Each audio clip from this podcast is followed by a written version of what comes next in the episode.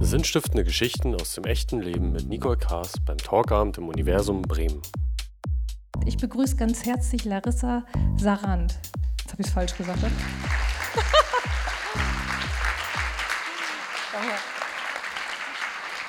ich glaube schon. Sprech einfach mal rein. Ja, ist an? Ja. ist ja alles, alles im Flow. Genau, ich, wir haben vorher noch darüber gesprochen, ich sollte deine Silbe vorne betonen. Ich kann sowas nicht. Es tut mir leid. Kein Problem. genau, ich habe schon gesagt, du bist aus Berlin hier angereist. Du hast ähm, zwei Bücher geschrieben. Das eine liegt hier, das andere liegt unten. Wir haben ja unten einen Büchertisch. Friss oder stirb ist dein erstes Buch gewesen.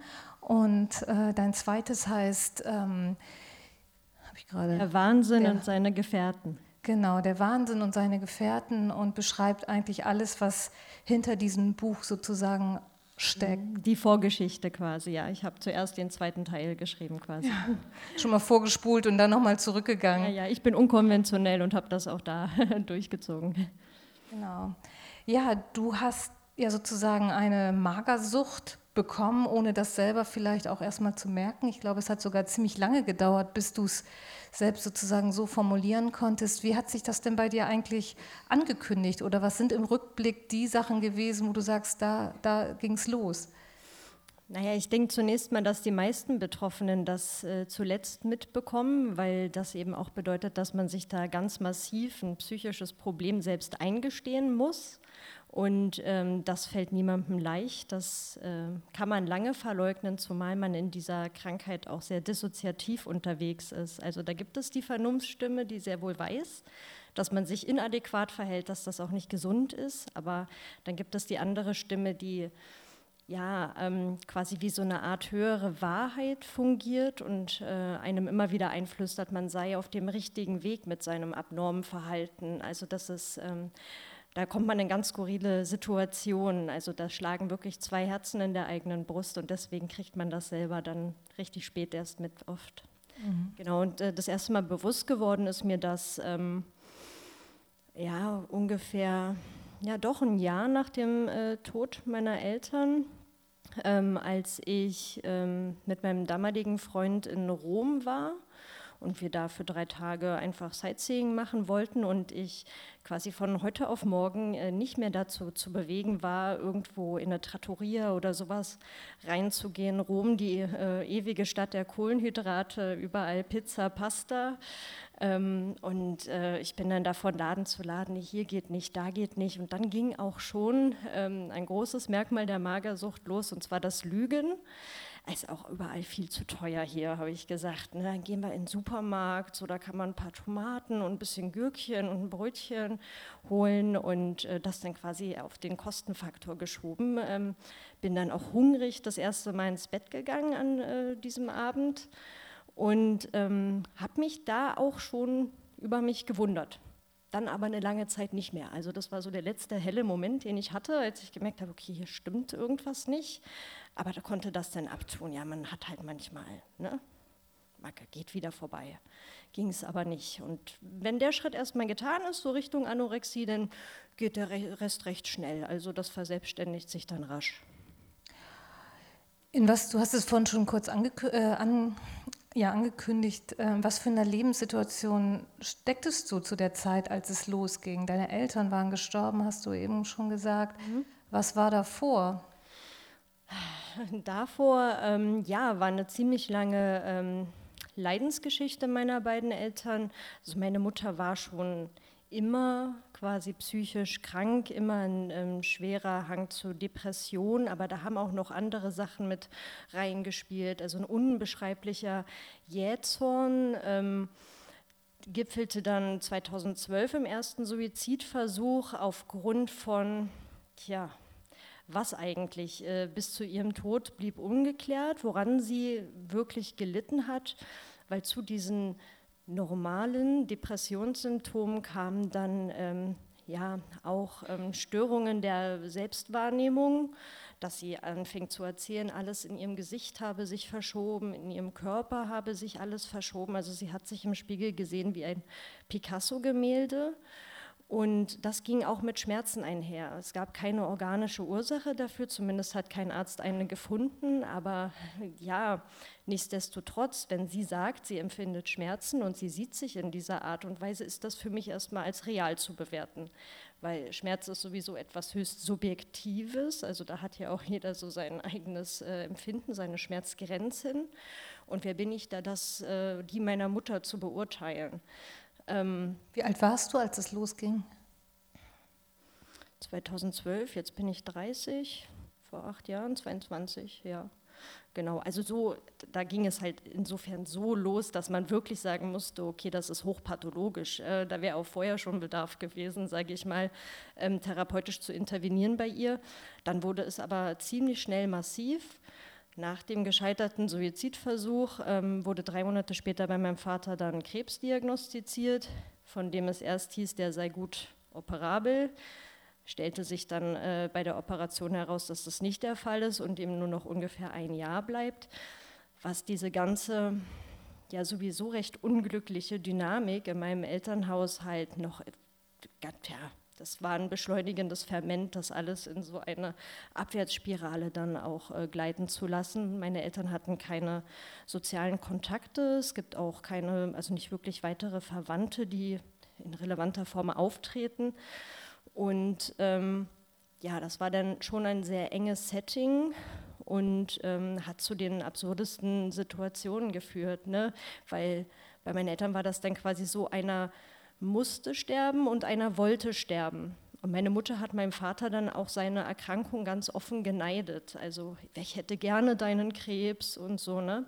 Und ähm, mein Vater, der wirklich ein sehr lebensbejahender Mensch war, ja, also hat das natürlich ähm, dann auch alles schlucken müssen, solche Sprüche von dieser jähzornigen, dominanten Frau, die an seiner Seite war und bei der er auch geblieben ist, ähm, wo ich bis heute nicht weiß, äh, ob ich Respekt haben soll oder das so ein bisschen, ja, Verachtung ist ein hartes Wort, aber halt bedauern soll, dass er es nicht geschafft hat, sich aus diesen Strukturen zu lösen. Aber wer bin ich, das zu sagen? Ich bin ja selber nicht gegangen, ich war ja genauso in dieser Struktur verhaftet. Naja, und irgendwie auch noch ein Kind, ne?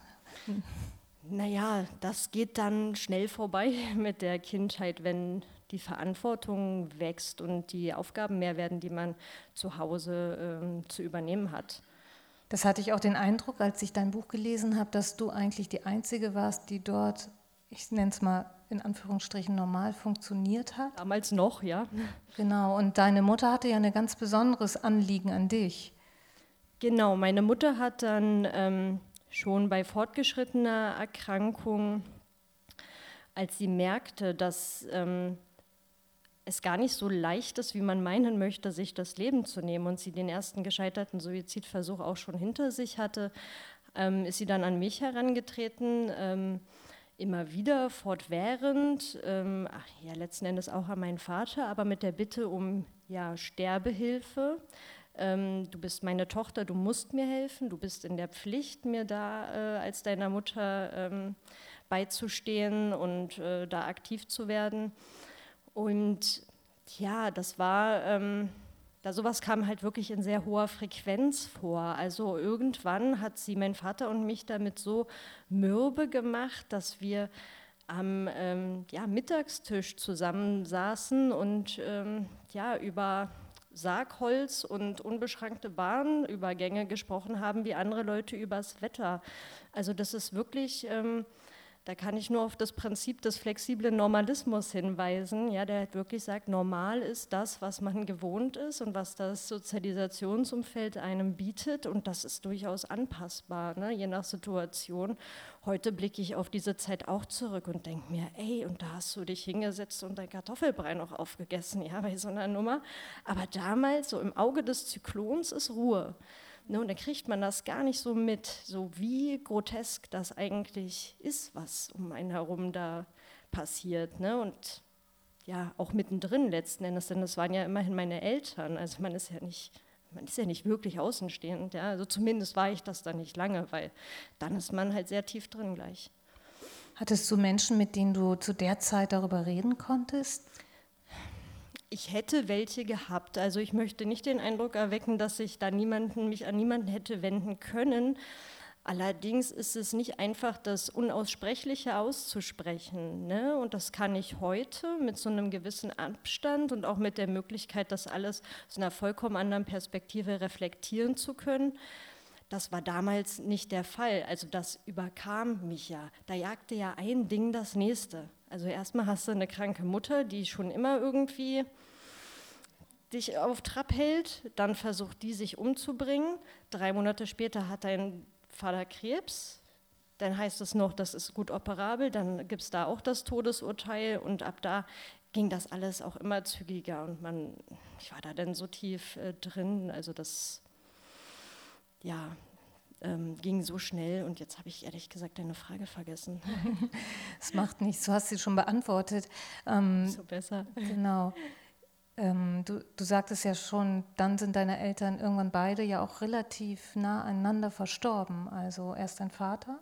Genau, mein Vater ist ähm, März verstorben. Meine Mutter hatte damals dann schon angekündigt, na, ob ich da noch zur Beerdigung komme, weiß ich nicht. Ähm, das hat sie dann aber noch gemacht. Aber dann ähm, hat sie sich, also sechs Wochen nachdem mein Vater äh, gestorben ist, das Leben genommen. Wie hast du danach weiter funktioniert? Einwandfrei. Ähm, also zunächst, ne? ist ja nicht so, dass mir das nie auf die Füße gefallen ist, aber ich habe das auch währenddessen schon, ähm, ach, das war deine Frage, wie, ähm, ob ich Menschen hatte, denen ich was erzählen konnte davon. Genau, da kann ich äh, den Bogen äh, schlagen. Ähm, ich habe vorher relativ wenig mit meinen Freunden darüber gesprochen, ähm, aus mehreren Gründen. A, kann dir mit sowas einfach keiner helfen. Also wenn du dich hinsetzt, ne, bist verabredet mit deinen Freunden in der Kneipe, kommst da rein, die wissen sowieso schon alle, bei mir zu Hause ist Land unter.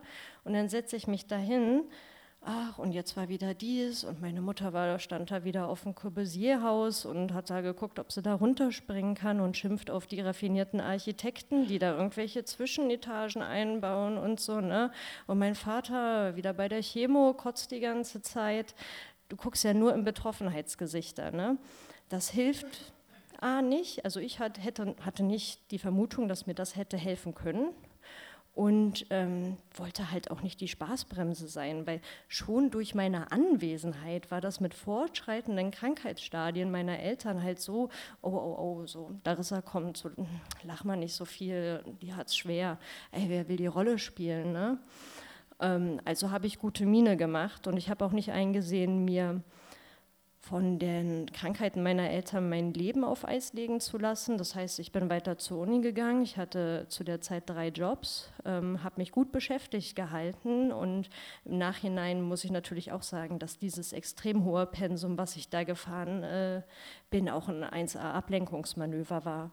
Ne, aber das habe ich alles in der Situation damals gar nicht so erfasst. Ich habe einfach gemacht.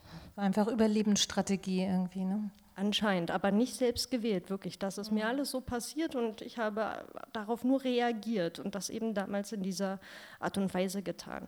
Und war auch aggressiv, wenn man mir da irgendwie was Gutes wollte. Ne? Und ich habe oft die Empfehlung bekommen, Mensch, nimm dir doch ein Urlaubssemester oder so. Ich habe gesagt, ja, was mache ich dann? Sitze ich zu Hause so den ganzen Tag heulen und mir einen Kopf machen oder was? Natürlich zu extrem gewesen. Also ich habe schon verstanden, dass man mir da behutsam irgendwie eine Entlastung zukommen lassen wollte, konnte ich gar nicht annehmen, weil der hohe Level, auf dem ich gefahren bin, der hat mich sicherlich auch damals zumindest davor bewahrt, so einen Absturz hinzulegen. Ich war ja total ich war hochfunktional, ich war total gefühlsbetäubt. Also ich habe das gar nicht an mich rangelassen. Da sind wir an dem Punkt, wo wir vorhin sozusagen schon mal kurz waren, nämlich dass du angefangen hast, ja, oder in dir hat etwas angefangen, so eine Art äh, zweites Leben zu führen, was dir auf einmal ganz andere Botschaften gesendet hat und du eigentlich mit deinen Freunden noch wiederum nicht darüber reden konntest. Ähm, wie hast du das denn auf Dauer ich meine, irgendwann hattest du, glaube ich, 40 oder sogar 39 Kilo, mhm. steht in deinem Buch. Äh, wie hast du das denn weiter argumentiert oder wie bist du sozusagen überhaupt damit umgegangen, dass die Menschen nicht vor dir vielleicht mal gemerkt hätten, was mit dir eigentlich los ist? Na, die haben das schon gemerkt. Also klar, das hätte jeder gemerkt, der mich kannte oder nicht kannte, weil mit 39 Kilo auf 1,65 siehst du halt einfach krank aus, ne? bist du ja auch. Ähm, aber ich habe jeden, der mich darauf angesprochen hat, ähm, ja, sehr schlagfertig und scharfzüngig weggebissen, ähm, habe behauptet, ja, das sei der Stress, ähm, ich wisse schon, was ich tue. Ähm, fasst dir mal an die eigene Nase, eine Freundin von mir, die öfter was gesagt hat, die selber so, hm, naja, so an der Grenze zu einer pathologischen Essstörung ist. Ähm, ja, guck dich mal an und war da sehr. Ähm, so scharfes Geschütz irgendwie. Angriff ist die beste Verteidigung und da war ich auch wirklich nicht schlecht drin. Und ähm, ja, und dann gab es eben auch Freunde, die haben mich nicht angesprochen, mit denen habe ich hinterher geredet und gefragt, warum hast du nie was gesagt? Ähm, jetzt gar nicht als Vorwurf gemeint, einfach aus ehrlichem Interesse heraus. Und da habe ich dann die Antwort bekommen, ja, also so wie du das gemacht hast mit der Uni und mit deinen Eltern und allem drumherum, ich konnte mir einfach nicht vorstellen, dass du ein richtiges Problem jetzt hast, nachdem du diese ganzen Sachen gewuppt hast. Was hättest du dir gewünscht jetzt so im Nachhinein oder was hätte dir überhaupt jemand helfen können vorher? Ah, diese Konjunktive. Ähm, das ist immer schwierig zu sagen im Nachhinein, aber ich hätte mir gar nichts gewünscht in dieser Situation, weil ich ja meine Situation selber gar nicht erfasst habe, also nicht, nicht in der ungeklärten Gänze. Ähm, das kam erst wirklich sehr viel später, die sogenannte Krankheitseinsicht, die halt bei jeder psychischen Erkrankung irgendwann kommen muss, ansonsten kann sie nicht behandelt werden solange man das noch vorschützt. Ich weiß nicht, was man hätte tun können, um mich damals ähm, da irgendwie zu einer Einsicht zu bringen. Die musste aus mir selbst herauskommen und die kommt halt dann auch erst, wenn du ganz unten bist. Das liegt irgendwie in der Natur der Sache. Man muss wirklich ganz nach unten, um von da dann wieder nach oben zu kraxeln. Aber erstmal muss dieses How Low Can You Go Spiel offensichtlich durchexerziert werden. Aber es ist eine Erfahrung, also kann ich, kann ich halt auch sagen, ne? weil es ändert viel. Was ändert Naja, in meinem Fall hat es wirklich sehr, sehr viel geändert. Als ich ähm, so weit unten war, da hatte ich ähm, meine Jobs geschmissen, mein ähm, Referendariat, was ich gerade angefangen hatte, abgebrochen, ähm, meine Verlobung gelöst und also da stand kein Stein mehr auf dem anderen. Und jetzt im Nachhinein kann ich sagen, gut, wenn mir die Anorexie nicht passiert wäre, dann wäre ich sicher diesen vorgezeichneten Pfad oder diesen Pfad, den ich ins Auge gefasst habe, weitergegangen. Und ich weiß, ich glaube nicht mal, dass ich dabei besonders unglücklich gewesen wäre. Aber ich hätte halt diese ganzen Seitenschritte, diese ganzen ja, Erlebnisse und Erfahrungen, die ich gemacht habe, nicht gemacht. Und jetzt so im Rückblick wünsche ich mir nichts von dem zurück, was ich damals hatte, sondern ich glaube schon, dass auch diese engen Verhältnisse, in die ich mich selber freiwillig begeben habe, die mein Leben gekennzeichnet haben, halt auch nochmal verstärkend auf diese psychische Erkrankung eingewirkt haben. Das ist ja immer kumulativ, das ist ja immer multifaktoriell. Man kann ja jetzt nicht sagen, und das will ich auch auf gar keinen Fall sagen. Das hatte nämlich nach einem Interview ähm, im Fernsehen, hatte mir mal eine ganz verzweifelte äh, Zuschauerin geschrieben und sagte, die war 22 und schrieb, oh Mensch, mein Vater hat auch Krebs und meine Mutter, die ist auch depressiv und jetzt werde ich auch noch magersüchtig. Also die dachte dann, das ist die logische Konsequenz daraus. Also ähm, ja, da möchte ich wirklich sagen, da gehört noch mehr dazu. Da musst du schon noch mehr Dinge zu laufen haben als, äh, als eine Baustelle. Du hast ja in beiden Büchern sehr, sehr schonungslos und offen über alles geschrieben, was dir widerfahren ist. Ähm, und was du auch geschrieben hast, ist, dass du eigentlich dein Herz nicht so auf der Zunge trägst oder zumindest getragen hast.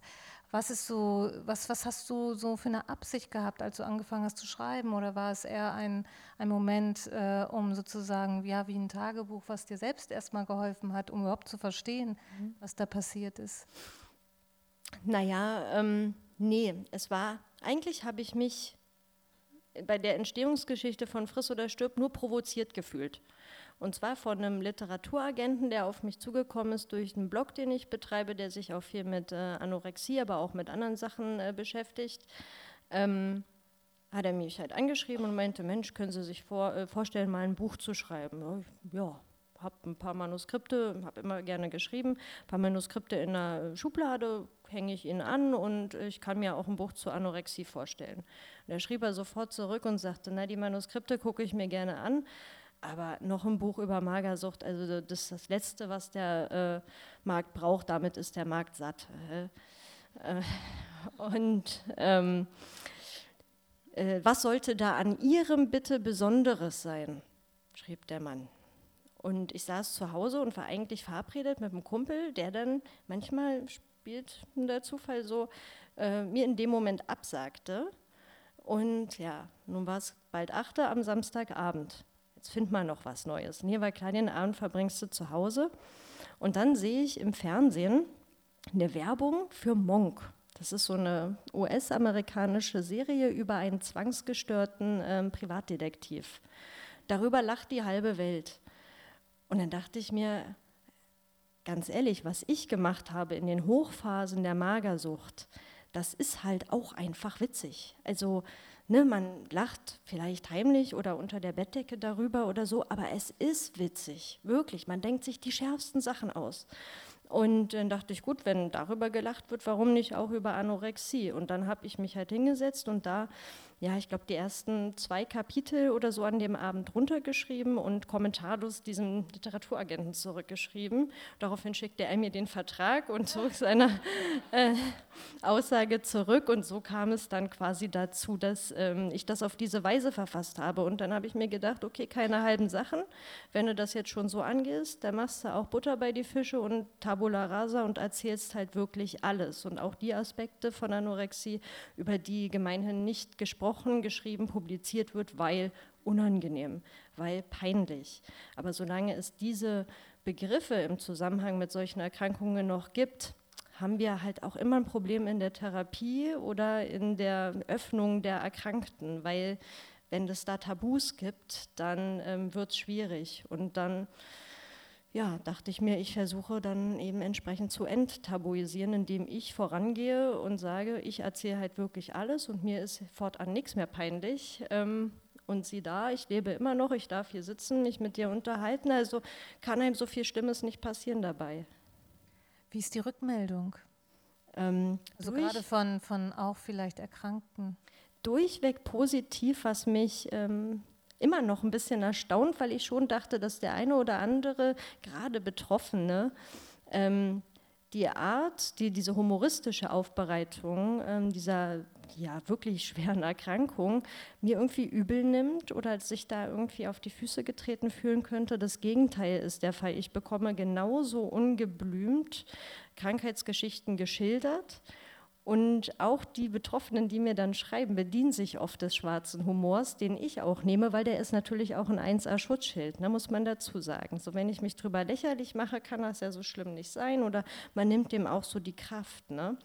Und ähm, ja, ich finde es eigentlich ganz gut, dass wir uns so auf dieser Kommunikationsebene äh, bedienen und ähm, ja, ich bekomme nach wie vor viele Nachrichten und ähm, es bekommt auch jeder eine Antwort, auch wenn das manchmal ein bisschen dauert, weil man natürlich zeitlich auch eingebunden ist und so. Aber da freue ich mich sehr, das wird jetzt wohl auch in die dritte Auflage tatsächlich gehen und das ist ja schon mal was für so ein kleines Büchlein über Magersucht, ne?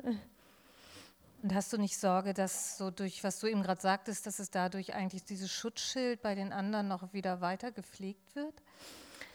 Naja, ich sag mal, es ist ein gutes Schutzschild, um es zu schaffen, darüber zu sprechen, überhaupt darüber ins Gespräch zu gehen. Aber wenn der Schritt schon mal getan ist, dann ist der nächste Schritt hin zu einem seriösen Therapiegespräch, ähm, äh, sage ich mal, auch ein kürzerer oder einer, der leichter zu gehen ist. Insofern finde ich das total in Ordnung. Oder auch, um in Kommunikation mit seinen Freunden darüber zu gehen.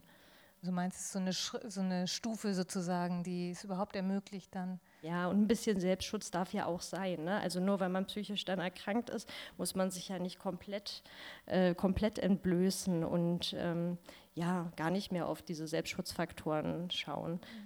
Aber man selber merkt dann eben auch, indem man sich darüber irgendwie lächerlich macht, ähm, ist es ja auch in der Tat so, dass man dem so ein bisschen die Macht nimmt ne, und sich von außen angucken kann, Alter, was mache ich da eigentlich?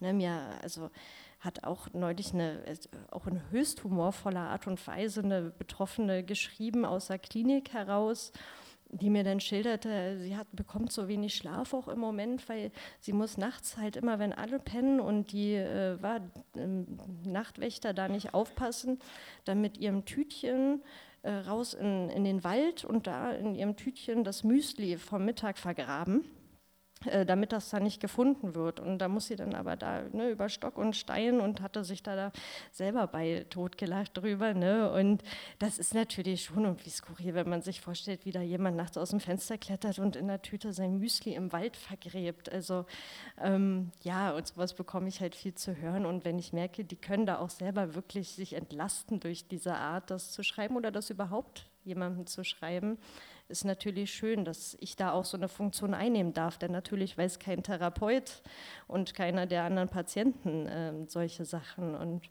da fühle ich mich auch schon geehrt und das zeigt, dass das funktioniert hat, ja, mit dieser Öffnung nach außen und wie es in den Wald hineinruft, so schallt es heraus. Du hast ja vorhin schon gesagt, es gab irgendwann diesen ganz schwärzesten Punkt. Und äh, da hast du dann letztendlich für dich langsam überhaupt begriffen, was, was los ist. Ähm, wie wie ging es denn dann also für dich wieder ins Licht oder in die Helligkeit? Was, was, ist, was war das für ein Weg? Mm, also als ich ähm, beschlossen hatte, ähm, mir einen Therapeuten zu suchen, also vor, vor dieser äh, Therapeutensuche stand ja erstmal der Moment der Erkenntnis. Das war ein ungünstiger Moment. Und zwar war das ähm, ähm, der Moment, an dem mein damaliger Freund mir einen Heiratsantrag gemacht hat, ähm, den ich annahm, warum ich das damals tat, sei noch dahingestellt. Also ich nahm ihn freundlich verhalten an und ähm, wurde dann daraufhin gefragt, ähm, ob wir dann jetzt zur Feier des Tages was essen gehen wollen. Da gucke ich den Mann an und denke mir, Alter, hast du wirklich nicht kapiert, dass ich ein immenses Problem mit dem Essen habe und dass das für mich die Höchststrafe ist, in ein Restaurant zu gehen? Und er war dann super aufgeregt und ging dann erstmal irgendwie ins Bad und so, ne? Und ich dachte das halt so vor mich hin. Und ähm, dann ist mir aufgefallen in dem Moment, ich habe gerade das erste Mal gedacht, okay, du hast ein Problem mit dem Essen. Wieso habe ich denn das jetzt gedacht? Also ich habe doch kein Mann, scheiße, habe ich ein Problem mit dem Ich habe ein Problem mit dem Essen. Dann fiel es mir wie Schuppen von den Augen. Das brauchte nur einen Klogang von meinem Ex. In dem Moment ist mir alles wirklich klar geworden. Auch, dass dieses Problem Namen hat und auch, dass dieser Name Anorexie heißt. Ähm, die sind dann nichts essen gegangen. Ähm, ich habe aber auch sonst nichts gesagt. Ich musste das erstmal verarbeiten, so für mich. Ne? Ich habe dann den Abend da irgendwie halbwegs souverän über die Bühne gebracht, so souverän mit den paar Kilos da sowieso noch irgendwas über die Bühne bringen kannst. Und ähm, habe dann ungefähr eine Woche später angefangen, das auch meinen Freunden zu erzählen. Habe mal so Reaktionen abgecheckt. Ich meine, die waren jetzt auch nicht alle super erstaunt, ne? klar, weil haben ja Augen im Kopf. Aber ähm, dann geht so die Therapeutensuche los und da kannst du viele Frösche küssen, bevor du da einen Prinzen zwischen hast. Also das ist ähm, scharf. Da ist mir eine Psychiaterin begegnet, ähm, die fing schon an, da war ich noch im Wartezimmer. Äh, alles voller Leute. Äh, und die guckte nur einmal so raus aus ihrem Kabuff quasi. Ich war gar nicht richtig drin im Behandlungszimmer. Äh, Tabletten oder gleich in der Klinik? Können wir erstmal ein Gespräch führen oder so? Also ja, Gesprächstherapie ist mit mir nicht drin, da sind Sie ja falsch. Ja, gut, weiß ich Bescheid. Ne? Und dann komplimentierte sie mich auch eigentlich schon postwendend wieder äh, raus aus, ihrer, aus ihrem Bahnhof da, weil es ging ja wirklich rein raus und äh, empfahl mir dann auf dem Weg zum, äh, zur Rezeption dann noch, ja, und dann googeln sie nach der Fressklinik und da gibt es auch eine Fressklinik und die sind da alle spezialisiert und dann können sie sich was aussuchen, kommen sie wieder, kriegen sie entscheiden. Ja, das war meine erste Therapeutenerfahrung.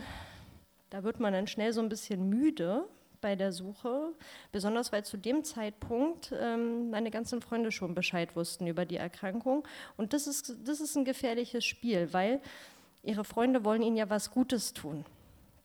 Und ähm, Suchtkranke und Leute, die ihnen was Gutes tun wollen, geht oft nicht so gut miteinander einher, weil die tun ihnen Gefallen, die sie ihnen gar nicht tun sollten.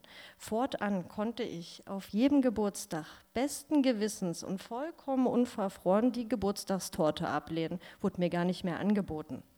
Man hat für mich Cola Light in den Kühlschrank gestellt, sodass ich gar nicht in die Verlegenheit kam, irgendwas in einen Blumentopf zu kippen. Vielleicht hatten die Leute auch nur Angst um ihre Pflanzen, ich weiß es nicht. Ähm, aber auf jeden Fall machte man es mir so richtig bequem. Ja, in meiner Comfortzone innerhalb dieser Erkrankung.